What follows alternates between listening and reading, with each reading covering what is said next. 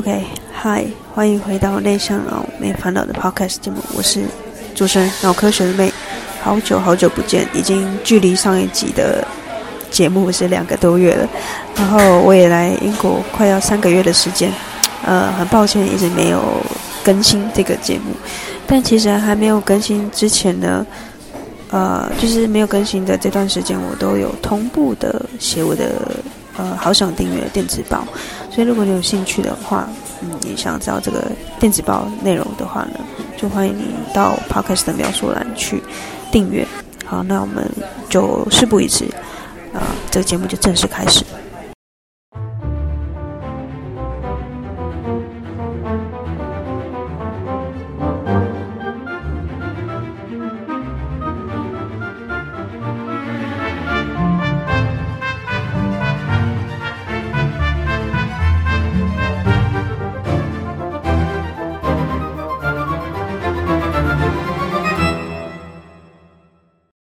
去了一趟爱丁堡的旅行。那爱丁堡距伦敦大概坐火车要四个小时到五个小时之间，然后有另外一个方法是搭巴士。那我这次选择的交通工具是去的时候，我觉得我的体力应该还还很够，所以我就搭了一个比较便宜的呃交通方式，就是搭过夜巴士。那回来的时候，回来伦敦的这个交通方式，我就是选择火车比较快，就是四到五，呃，四到五个小时，然后，呃，座位也是相对比较舒适的。所以呢，今天这个 podcast 它其实就是记录我去爱丁堡这次旅行的一些心得。那如果你对于伦敦啊，或是对于英国，你有兴趣的话，想要知道更多，你可能也快要来这里打工度假，又或者你是正在打工度假的台湾人，也希望这集可以给你一些帮助。那我现在在的咖啡厅是在呃我现在的住的呃地方的附近，所以等一下如果听到一些咖啡机的声音啊，或是路人的一些声音，或是等等的背景音，就请大家见谅。好，那我们就事不宜迟，我先跟大家分享。呃，今天这节目的主题就是我去爱丁堡旅行之后，我对于旅行这件事情的一些更深层的一些感触，然后再顺道打个广告一下，就是这个节目呢，其实呃，它有一个文字版本是付费的订阅制，那付费的订阅制大概就是一个礼拜我会出两篇的电子报给订阅户。那它是更及时的更新我现在的状况，所以虽然我停更那么久，但其实我一直都有在更新文字版的这样的记录。所以如果你对于这样的记录有兴趣的话呢，也不想错过我最新的一个动态的话呢，欢迎你到节目的这个描述栏的链接去点击相关的订阅的方式。那我收到付款之后呢，我就会将这些电子报同步更新给你。啊、呃，如果你有任何的疑问，也可以到我的 IG 来询问我。OK，那广告时间结束，我们就直接进入到今天的主题，就是呃呃，这个电子报呢，其实是我在爱丁堡呃的旅程结束之后，开完开往伦敦的火车上写的。那那时候因为我是自己一个人去，我很常自己一个人旅行啊。有种种很多的元素啊，很多的原因，可能也是因为来这里还没还没有找到朋友。但总之呢，这次去爱丁堡是自己一个人。那我差一点点为了买咖啡，还没还没来得及赶上火车，因为我要回去伦敦，所以四五个小时。我想说，我一定要买一个咖啡，不然我在车上一定会很想睡觉。那就是在临门一脚之余呢，就赶上了火车。然后，因为在火车上的环境其实蛮像高铁，但虽然还是有点挤啊，但是我就是在这个火车上完成了这样的一个电子报的记录。所以你听到这个 podcast 的时候呢，可能我已经回来一两个礼拜，甚至更久了。所以如果你有想要知道更新的、收到更及时的收到我的更新的话呢，欢迎你订阅我的电子报。那我想要跟你分享，在这个 podcast 节目，就是跟你分享我在五天四夜。的去爱丁堡这趟旅行，遇到一些比较有趣的事情，然后也可以给你一些呃分享。对比来的时候，就是对比去爱丁堡的时候搭了九个小时深夜巴士，其实这个火车提供了更快速而且很舒适的环境。让我在移动的时候更可以记录这个电子报。这次的内容，我想要集中跟你分享我在青年旅馆遇到的两个外国的朋友，我们之间的思想上的交流和碰撞，也希望这可以带给你一些新的启发。虽然我现在已经不是二十出头岁的年轻人，在更以前我旅行的时候，我很喜欢住 hostel，还有一些就是像青年旅馆，必须在同一个房间里面可能碰到其他的一样跟你是独旅的、独自旅行的旅人。那虽然我已经不再年轻，但是我也在旅行的时候必须要省一点住宿费啊，或是期待交一些外国的朋友，我还是会选择住在青年旅馆，让自己跨越更多的舒适圈。因为在这个 hostel 里面可以遇到更多，呃，我没有安排过的计划，它突如其来就会发生。例如在那一天晚上，我和原本完全不认识的室友一起去喝喝酒，在一个酒吧里面，然后一个朋友是来自加拿大，那另外一个朋友是来自德国。我其实不清楚他们的年纪，也没有问过他们的工作。我们唯一的共同点就是呢，我们都是独自旅行的女生，然后要在这个天气还不错的周六晚上，我们要一起去感受在爱丁堡酒吧的热情氛围。在爱丁堡的夜间活动虽然不比在伦敦繁华，但你可以还是感受得到他们对夜生活的一个重视，是比台湾台北来的更多的。你时不时会看到或听到一些路人狂欢的气氛伴随着我们，然后就这样穿过了大街和小巷。我们最终决定选在一个会在地下室的酒吧。那因为呢，我们被这个乐团的音乐声给吸引，我们三个很有默契的点头示意，今晚的爱丁堡酒吧主体验就选在这个地方。对于我隔天就要返回伦敦，他们都还是现在进行式的一个旅行者。而且不约而同有了两个月，将近两个月的假期。其实，在当下我听到有两个月假期，我大可以问他们更细节的问题，例如说，他们这样子出来旅行不会影响到工作吗？又或者是他们的工作怎么可以支持他们拥有这么长的假期？但是啊，在这个酒吧还有音乐、酒精的催化之下，这个气氛，我想这些问题我也。不想问了，也都不重要了。重要的是，我们都一样，一样喜欢旅行，然后也一样一样喜欢在旅行中遇到的人事物。那你可能会好奇，不聊这个的话，我们的聊天的话题都围绕什么呢？我主动和他们分享，在台湾，我们的酒吧气氛没有那么放松。比起跳舞、唱歌，还有酒精，又或者是随机和路路人和陌生人攀谈聊天，我更自己喜欢坐在一起。自己人自己聊自己的事情，呃，他们听到之后呢，也各自分享了他们自己国家有趣的文化，而且这样的交流正是我期待的，而且是无法被事先安排的。呃，我接着问他们，这样将近两个月的长途旅行呢，嗯，讲到规划这件事情，我就问他们说，哎，这两个月旅行要怎么去规划？呃，这么长的一个旅行的细节。因为我们可能很时常出国，都是短期的，五天、六天，甚至有些人是十天。但是这个都还是可以在被规划的范围内，就是你可以做一些行程的呃计划啊，或是去参考当地的住宿啊，还有一些食记啊、部落格之类的。但是两个月真的太长了，所以我真的是出自于好奇心来问他们。那其中一个加拿大的朋友跟我分享，他其实不太做细节的规划，他只会先列下自己想去而且一定要去的国家还有地方，接着其他的事情都是 spontaneous。那 spontaneous 就是有点像是突发的一个事件。他说，就像今晚的酒吧体验，就是一个 spontaneous 的事情。我们不知道我们会遇到彼此，甚至也不知道我们会选哪一间酒吧。然后我笑着和他分享，过去我自己本人是一个计划控，我其实很喜欢研究一些生产力的工具，所以我很喜欢计划本身这件事情。呃，我甚至在旅行之前会做好 PPT 的简报啊、Excel 啊、Word 啊，来安排我的旅行。那这么做是为了确保万无一失，因为我不喜欢这种嗯突如其来没有被安排的突发状况。但是为什么我这个习惯后来改掉了？是因为呢，在外面旅行很久，然后慢慢的你会放弃掉这些，呃，原本计划好了，但其实它后面一定会呃各种的原因，它就它就被取消或是被更改，所以我也慢慢习惯这种临时的突发奇想，也就可以更快速的去面对各种好的跟坏的突发状况的发生。例如之前呃还没有太长旅行的我，如果因为计划好的旅行天气不佳，然后下下起了好大雨，我可能会因此感到非常扫兴，而且对于接下来的旅程，我会感觉到就是不想玩，或是我就是觉得整个人。意兴阑珊，但是现在我可以快速的转换这个旅程的计划，可能是去博物馆看展览啊，又或者是去咖啡厅和室内的市集，沉淀心情，等待雨停。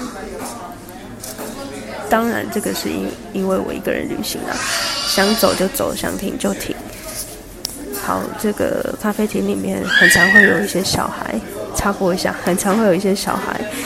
尖叫。我们之后可以再聊聊关于英国这边小孩的教育啊，还有一些他们对于小孩的一些看法，顺带一提。好，那我们再回来这个文章。呃，一个人旅行的好处就是你想走就走，想停就停。如果还有旅伴的话呢，可能这就是友情或亲情的大考验了。所以为什么有人说结情侣在结婚之前要先旅行过？因为旅行的过程中的各种突发状况。就可以去显露一个人的真实的个性，他非常的赤裸，而且无法被包装。呃，好，话题一样扯远了，我们要将场景拉回到深夜的酒吧。话锋一转，这个来自德国的姐姐，虽然我不知道她的实际年龄，但是从她的谈吐还有言行、言行举止之间都可以听得出、看得出，她带有一些嗯比较成熟的韵味。所以呢，我们就先姑且称她为姐姐。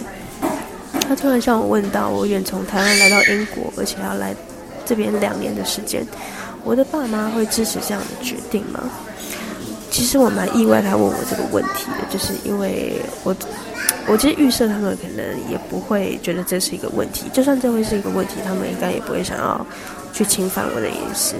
然后，总之当下我也没有想的太多，因为就你知道吗？喝了一点酒。然后我其实也没有太多的预防，或是也没有太多的觉得他问这个问题有侵犯到我的隐私隐私，又或者是因为他们是外国人，所以我就也嗯不避讳和他们分享。其实我的父母亲是反对我来英国这件事情，但是我试着和他们沟通，最终还是取到了平衡，所以我们现在才能在这个酒吧聊天。甚至我也想要更深入的和他们分享这其中的一些心情转折。和家人沟通的过程很不容易，甚至有些时候，我觉得自己这样的决定很自私，很自私，然后也有时候很觉得很罪恶，因为违背了对于家人的期待。他们听到之后就马上开导我说：“啊、呃，开导。”对，我觉得这个也，我这用“开导”这两个字可能有点过了，但是我只是想要跟大家，呃。分享的是，就是即便我们在酒吧，我们还是聊了这样的一个话题。然后我觉得他们呃会愿意倾听我这样的一个烦恼，我觉得很不可思议。所以我用了“开导”这两个字。他们认为做自己喜欢的事情并不叫做自私，而且现在网络通讯很发达，要保持联系也不是什么一件难事情。如果家人担心我的安危，其实只要一通讯息，呃，或者是视讯的电话，就可以解决掉地域上的限制。最终，我的父母一定会看到我回去台湾之后变成我自己喜欢的样子，而且看到我是很开心、很快乐的，那他们可能就不会像刚开始那样那么反对。这感觉很奇妙，因为虽然我不是第一次听到这样的反馈，但是我是第一次听到外国人对我这么说。嗯，这种感觉很奇妙的是，一样的思想却在不同的种族、性别和年龄之间穿梭着。上次我听到这样的反馈的时候，是我在马祖担任当这个艺术志工的时候，然后一位退休的老师，呃的一个长辈有跟我说到这样的一个回馈，然后这种感觉也让我觉得说，在不同的空间和时间，我们却重复着相同的对话，就好像冥冥之中，这些不同的朋友被安排在我的生活里面，再次的提醒我可能快要遗忘的事情。以至于我现在可以更肯定自己的信念，走在自己喜欢的道路上，甚至影响更多的人。然后，而且最奇妙的是，我们现在其实距离刚认识到坐进酒吧，我们其实认识不到二十四个小时。我甚至不记得他们的名字。在呃酒吧的呃尾声呢，其实我的爱爱丁堡之旅已经也快结束了。和他们相遇是很开心的，但是呃，如果你很长的旅行，你就会知道说，其实这样的情谊是否可以长存，是否可以永久，是否可以啊、呃、永远的持续，是没有人可以说得准的。更多的时候呢，我们就是一个背包客。我们就必须背上行囊，然后转身往彼此的下一站前进。所以离开酒吧之后，我们也许不会再见面，我们也许不会再见面，但也许呢，在某天的旅行路上我们，会再遇见。我们不许下承诺，也不会因此感觉到悲伤或者是很难过。我们把最好的回忆留在这个爱丁堡，而且呢，也留在这间酒吧，还有此时和此刻。所以总的来说，帮大家结尾一下，然后。整理一下，在这酒吧的对话让我有以下三个更深层的感悟。如果你听到这边还在的话呢，就相信你可能也对旅行是有一定的好奇，还有一定的就是兴趣的，所以就把它听完吧。然后第一个呢是平时累积能量，还有同等自己的信仰。我相信旅行应该不是每个人日常都会发生的事情，但是要在旅行过程中遇到新认识的朋友，都可以聊到几句的话，就会非常需要在平常的时候多下一点苦功，否则遇到了新朋友，你也只点头微笑或者打打招呼，然后就是没有其他的话题延伸，你只能尴尬的匆匆的结束这样的对话。所以平时的累积能量是很重要的，例如。多方的阅读啊，涉猎兴趣爱好啊，还有养成习惯整理自己的思绪，还有你的自己的信仰，这些看似平常就是没有什么呃没有什么的脑内风暴，可以在你遇到各式各样的人都可以聊上几句，而不是只停留在表浅的对话。那第二个是享受当下，不呃享受当下，不过度思考以前和以后。这个目前来说，对我还是一个人仍然在持续进行学习的一个课题。因为我不知道是不是因为内向者的关系，让我大多时候都是处在一个比较多愁善感的情绪，然后加上伦敦的天气会让你觉得啊，整个人又还是很抑郁的。所以我时常会因为太害怕失去某些人的某些人事物而选择不去开始一段新的经历。简单来说，就是我非常重。感情的一个人，不知道是每个内向的都是这样。我曾经没有办法接受萍水相逢的情谊，我觉得就是朋友就是要一生一起走，不然那就不叫做朋友。也时常会因为分离的焦虑而感觉到失落和不安，烦闷的情绪会存在内心深处，而且久久无法释怀。我会因为过度思考以后发生还没有发生的事情。导致我在每个当下都是在分心、担心，说：“天哪，我们等下就要分离了，这感觉很难受。”但是旅行让我练习如何享受当下，不再过度这些纠结这些情感。我学会适时关闭这些声音，让我更专注，没有后顾之忧的让各种情绪释放。而且，你要在情绪之后、激情过后，呃，可以把这些回忆好好的安放在心底。老实说，这些练习对内向者是非常困难的，因为我们的情绪是很丰沛的，而且很敏感的。一旦得到了释放，就很难收回。所以呢，旅行为什么喜欢旅行，就是因为这是一个很好的练习的方式。可能一次两次我们会因为分离还是感觉到很痛苦，但是十次二十次，我们最终我相信都可以找到我们自己收纳情绪最好的方式。那第三呢，不用强迫让你的旅行过分完美。以前我很喜欢计划旅行，其实说穿了就是让我们的旅行达到一个近乎完美，不能出一点任何的差错。我甚至出了差错，我会感觉到沮丧，然后愤怒。还有一些美食啊，还有餐厅也都不允许踩到地雷，一切都要先查好资料，在我的掌控之内。但其实就像前面说的，如果说旅行的所有体验都按照了我的规划、我的 PPT 走的话，人事时地物都百分之百达成。似乎又少了那么一点刺激，还有一些惊喜，适时的让旅程留白，让意想不让意想不到的人事物参与到你的旅行计划里面。我相信这样的旅行就就算不是完美的，但是却是独一无二的。文章的最后啊，火车也即将抵达伦敦，旅程结束，回归到日常，翻页之后，我们继续写下一个篇章。好，这个 podcast 呃，这个文章就到这边，伴随着小孩的哭声，希望你们可以呃有一种沉浸式的体验，就是听我的 podcast 的过程，有感受到英国这个咖啡厅的氛围。所以，以上就是我去爱丁堡这五天四夜的一个心得，就是遇到了两个一样是独自旅行的女生。然后，我相信有些人已经觉得我很勇敢了，但呃，我在看他们的时候呢，我会觉得他们又是比我更勇敢的呃旅行者。然后，我也非常期待我有一天也可以像他们一样，持续的在这个世界持续的探索，然后持续的去呃让自己创造更多更。